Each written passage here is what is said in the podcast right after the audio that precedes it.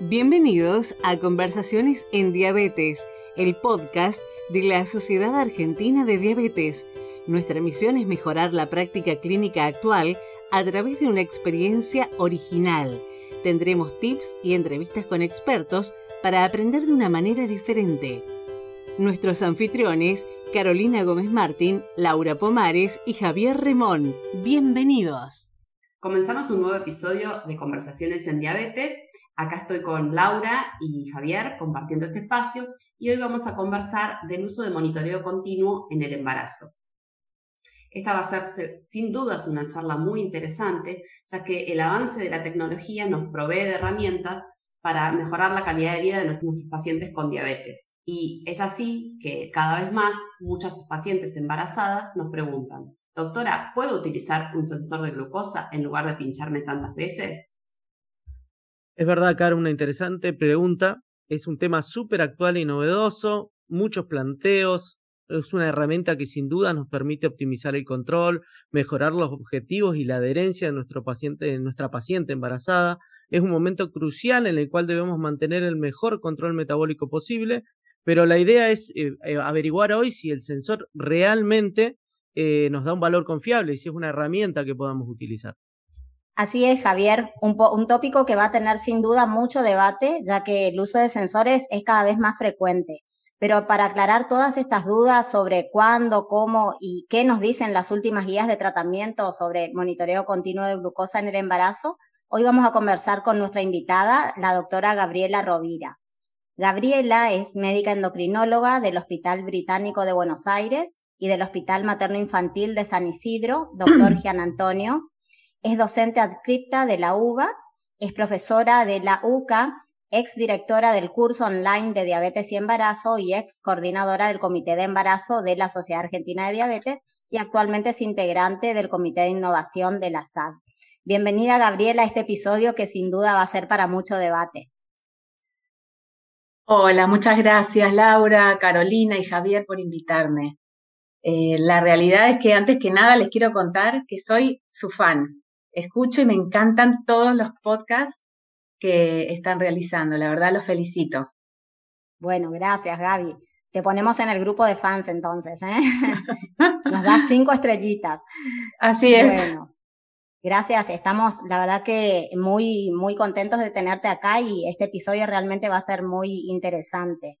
Y antes de comenzar con las preguntas que tenemos preparadas, queríamos que nos cuentes, porque siempre nos gusta conocer a nuestros entrevistados, por qué, cómo eh, decidiste dedicarte a la diabetología. ¿Hubo alguien que, te guió en el camino? Contanos un poquito cómo fue tu historia. Bueno, Lau, te cuento. Tengo una anécdota de hace ya varios, varios años que de alguna manera me marcó un poquito ah, en el camino de, la diabetes y, un poquito más en diabetes y embarazo. Resulta que eh, hace unos años, cuando yo estaba encargada de la internación en el hospital, un día cambia el jefe de obstetricia y comienza el doctor Velázquez, que venía de otro hospital y hacía embarazo de riesgo. Resulta que se interna una paciente con diabetes para maduración pulmonar fetal con corticoides y me llaman. Cuando llego, el doctor me cuenta a la paciente y me dice, doctora, a esta paciente la va a tener que controlar muy de cerca. Con lo cual yo lo miré, no le dije nada y pensé, pero yo veo muy de cerca todas estas pacientes. Así que bueno, esa paciente en especial fue un doble desafío. Por suerte anduvo muy bien.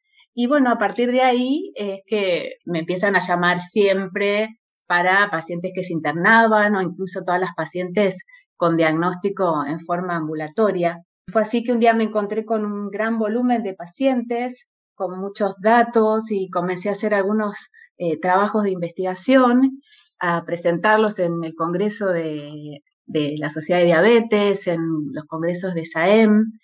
Y bueno, un día recibo un mail de la doctora Glastein Liliana invitándome a, a, ser miembro del Comité de Diabetes y Embarazo, así que imagínense que para mí fue una gran alegría y un honor haber recibido ese mail que por supuesto acepté y a partir de ahí seguí trabajando cada vez más en el tema.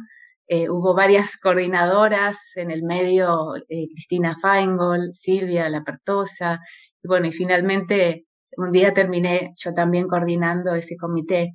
Así que bueno, así comenzó un poquito la historia de mi trabajo en, en diabetes y dentro de diabetes, diabetes y embarazo. Qué lindo, Gaby, qué, qué lindo escuchar. Siempre nos gusta escuchar las historias y bueno, y cómo otros te han formado y hoy en día estás acá con nosotros formando a, la descendencia de diabetólogos. Así que la verdad es que un orgullo que estés, que estés acá con nosotros. Y este tema en particular, eh, bueno, ha, ha, generado muchas dudas, eh, muchas incógnitas, eh, debido a que cada vez estamos utilizando más la, la tecnología y yendo a nuestras preguntitas para el día de hoy, eh, con respecto al monitor continuo de glucosa, cada vez las, pacientes embarazadas nos consultan más acerca de si también lo pueden utilizar. Y vamos a ir arrancando con la primera pregunta que tenemos y es acerca de qué utilidad tiene el monitoreo continuo de glucosa durante el embarazo, si vos se los indicás a tus pacientes y qué dicen las guías de tratamiento con respecto a este tema. Bueno, Laura, muchas gracias y es muy importante esta pregunta porque es la base del por qué usar monitoreo continuo en el embarazo.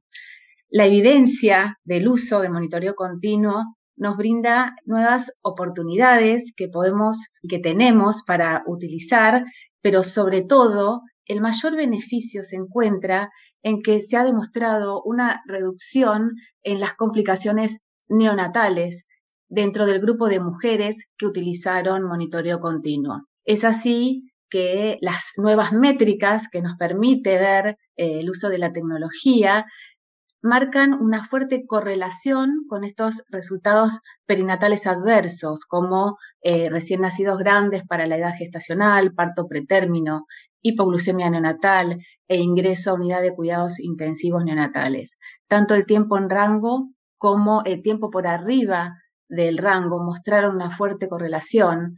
Entonces, sumando estos datos a los datos que nos brinda la hemoglobina glicosilada, que también tiene una fuerte correlación con estas complicaciones, podemos tener eh, datos para mejorar todavía más el seguimiento de estas pacientes. Qué interesante cómo se ha ido eh, digamos, uniendo todo, ¿no? Antes teníamos cosas por separado, la glucemia por un lado, la hemoglobina, ahora con esto del monitoreo continuo se complementan herramientas, como vos mencionás, para, para que esta mamá y esta, digamos, e, e, esta persona por nacer, eh, bueno, tengan las mejores, los mejores resultados. Así que es muy interesante todo lo que, lo que nos mencionás. Y las últimas guías eh, de tratamiento, ¿ya avalan el, el uso en el embarazo? Sí, respecto, eh, cada vez son más las guías que avalan el uso del monitoreo continuo. No hay duda que en mujeres con diabetes 1, con diabetes pregestacional, está demostrada el, el beneficio. Cada vez hay más datos para su utilización también en mujeres con diabetes 2 o en mujeres con diabetes gestacional. Eh, principalmente por esto de encontrar fluctuaciones glucémicas, patrones de hiperglucemia nocturna, o sea, de momentos que hasta ahora con el monitoreo capilar eran ciegos para nosotros y encontrar estos datos muchas veces se asocia con eh, el poder eh, incorporar un tratamiento, por ejemplo, insulinizar a una paciente que con el monitoreo capilar no la hubiéramos insulinizado. Entonces, eh, esto nos aporta ventajas a la hora también de elegir tratamientos y pacientes que tienen más riesgo de, complicarse. Dentro de las guías ya sabemos que la Asociación Americana de Diabetes, la Asociación de la Asociación Americana de Colegio de Endocrinólogos, las guías NICE, todas ya han incorporado al uso de monitoreo continuo en el embarazo como recomendación. Perfecto, muy claro. Bueno, obviamente todo esto deja con mucha más tranquilidad a, la mamá y al médico, ¿no? Eh, muy claro, Gaby, gracias. Vamos a pasar a Javier, que tiene una pregunta más quisquillosa con respecto a todo este tema. Hola, Javier.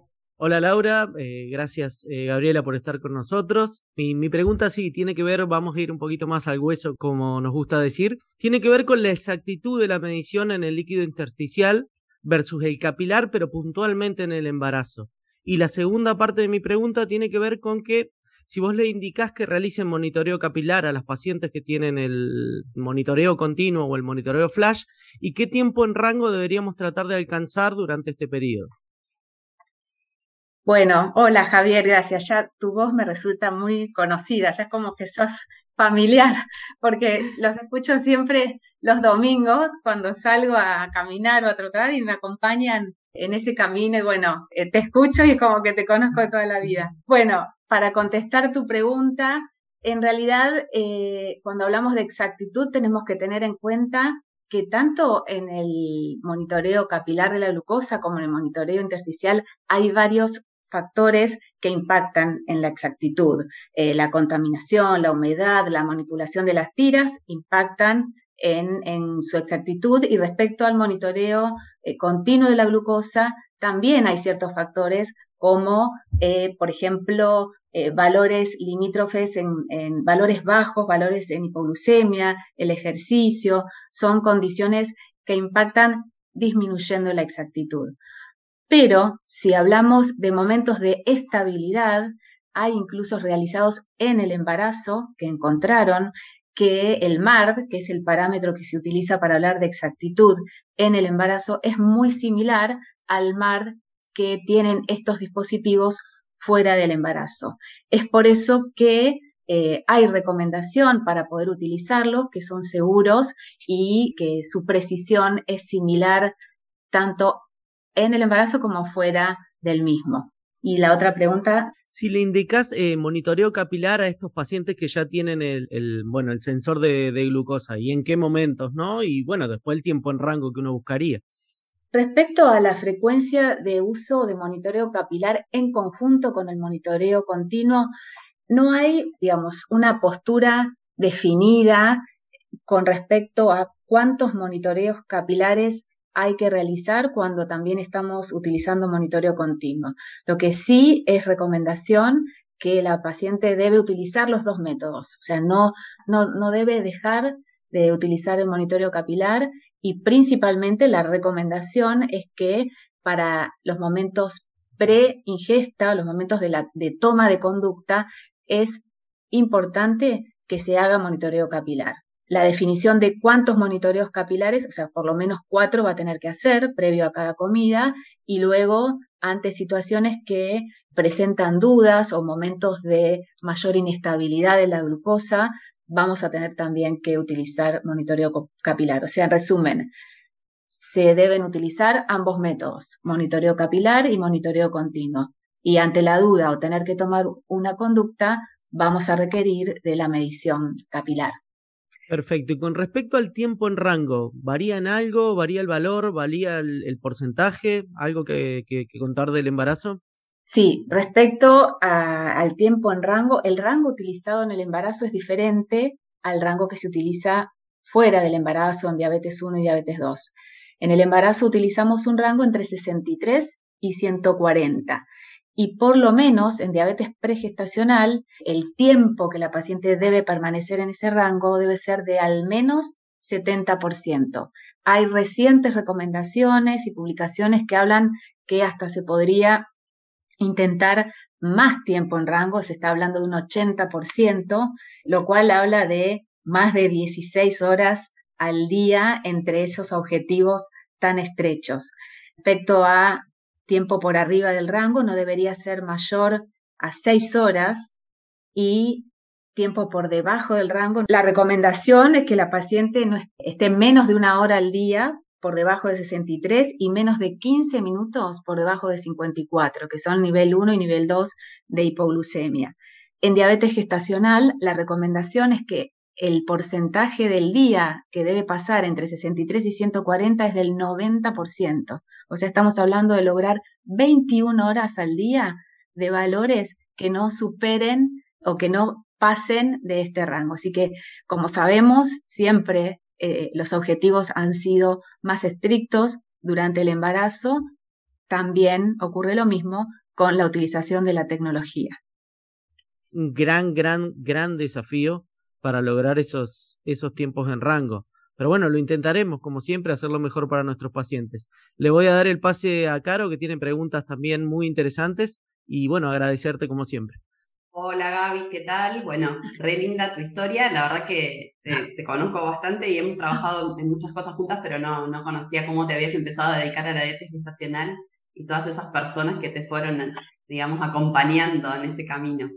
Eh, en realidad la diabetes y el embarazo, no, no solo la diabetes gestacional. Y bueno, y en realidad yo lo que te quería preguntar es cuando, yendo a algo más bien práctico en el consultorio, digamos, cuando estás con la paciente con diabetes eh, que está embarazada y le indicas que inicie eh, monitoreo con un sensor, ¿qué indicaciones le das? ¿Qué, qué le explicás? Y, ¿Y cuál es la repercusión de las pacientes? ¿Lo aceptan rápidamente? ¿Tienen dudas? Contanos un poquito de lo que pasa en el consultorio. Bueno, hola Caro y muchas gracias por tu pregunta. Eh, respecto a, la educación de, las pacientes que van a, comenzar con tecnología, acá también les cuento un poquito, eh, pre-pandemia nosotros veníamos realizando unos talleres de educación para pacientes que están en tratamiento intensificado, de los cuales también participaban mujeres que estaban programando su embarazo y que ya eran usuarias de sensor o estaban por comenzar a utilizarlos. Y ahí uno de los temas que incorporábamos era el monitoreo de la glucosa. Y ahí hablábamos, ya introducíamos el concepto de monitoreo eh, capilar e intersticial. Y bueno, eh, ahí eh, abordábamos bastante el tema como para ya tener hecha una información previa al inicio de, estas herramientas tecnológicas. Luego de la pandemia tuvimos que suspender esos talleres, eh, abrimos y comenzamos a, a utilizar las redes para educación y diagramamos talleres virtuales. En esos talleres virtuales también hablábamos del monitoreo de la glucosa, del monitoreo continuo y tuvimos una muy linda experiencia que incluso la presentamos en el congreso, en el último congreso de la SAD del 2020. Y bueno, eso sumado a la educación que hacemos en consultorio, en el día a día, donde principalmente antes de comenzar a utilizarlo es fundamental eh, ver, eh, evaluar cómo es la motivación de la paciente y si está eh, de acuerdo con comenzar a utilizar esta herramienta. Eso es fundamental y a partir de ahí introducir, bueno, los conceptos que no deben faltar a la hora de comenzar con el sensor, como por ejemplo, explicar cuáles son los momentos en los cuales puede haber mayores diferencias entre lo que le están mostrando el monitoreo, el sensor continuo respecto al monitoreo capilar, porque si la paciente sabe que eso puede ocurrir y sabe que tiene que esperar a que la glucemia se estabilice para que se emparejen estos valores, eh, seguramente va a adherir más a esta herramienta. Y bueno, y después otro concepto muy importante que también lo hablo con las pacientes es respecto a evaluar lo que nos están mostrando los datos de los sensores. Generalmente las invito a que me compartan los datos y luego vemos juntas con la paciente la información que nos aporta la bajada de datos y, de esa manera la toma de decisión para realizar los cambios que tenemos que generar se ve de una manera mucho más clara y convincente como para que la paciente pueda adherir a los nuevos cambios que tenemos que hacer en su tratamiento y de esa manera gestionar mejor el tratamiento y tener mejores resultados. Buenísimo. Es decir, que en realidad utilizado de la, eh, adecuadamente es una gran herramienta educativa también, el monitoreo y sus resultados.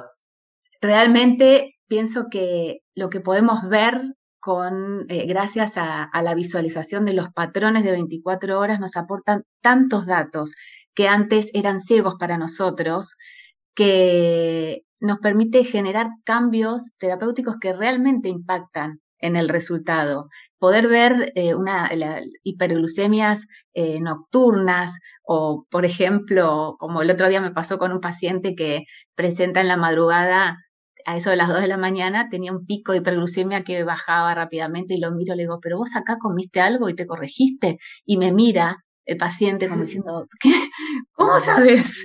Y bueno, eh, son datos que antes no veíamos. Realmente es eh, una herramienta que nos ayuda mucho en el día a día y eh, sobre todo para los pacientes me parece que es una de las mejores cosas que hemos adquirido en los últimos años. Sí, sí, totalmente, y es como que nos, nos acerca más a la realidad del paciente, ¿no? De sus 24 horas, de, los, de, todos los días del año, eh, el poder tener la visión de, de, todos esos datos.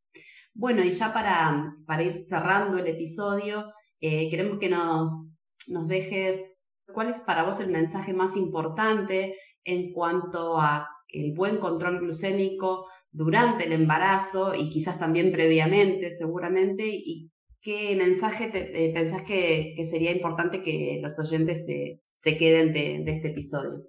Bueno, eh, como mensaje final, tener en cuenta que la hiperglucemia previa al embarazo es el principal eh, y, en la, y, en la, etapa de periconcepción es el primer factor de riesgo que se asocia a malformaciones congénitas, a complicaciones perinatales. Por eso es muy importante lograr los objetivos antes del embarazo y programar el embarazo, o sea, que comenzar con estas herramientas desde antes de que la paciente quede embarazada. Los objetivos en el embarazo son más estrictos y para poder lograrlos lograrlos, la tecnología nos ayuda, nos da nuevas herramientas, nos da nuevas oportunidades que gracias a eso nos permiten eh, mejorar los resultados. De todas maneras, pienso que tenemos un largo camino por recorrer y, todavía mucho por aprender. Bueno, súper claro, eh, hermoso el mensaje, muy motivador para, para todos nosotros. Así que te agradecemos mucho, Gaby, por, por tu participación y nos despedimos de, todos nuestros oyentes, eh, recordándoles que tenemos muchos episodios de conversaciones en diabetes y si no los escucharon, los invitamos a que los escuchen y nos encontramos en, el próximo. Muchas gracias, Laura, muchas gracias, Caro y Javier, por permitirme contar eh, mi experiencia y bueno, los voy a seguir escuchando.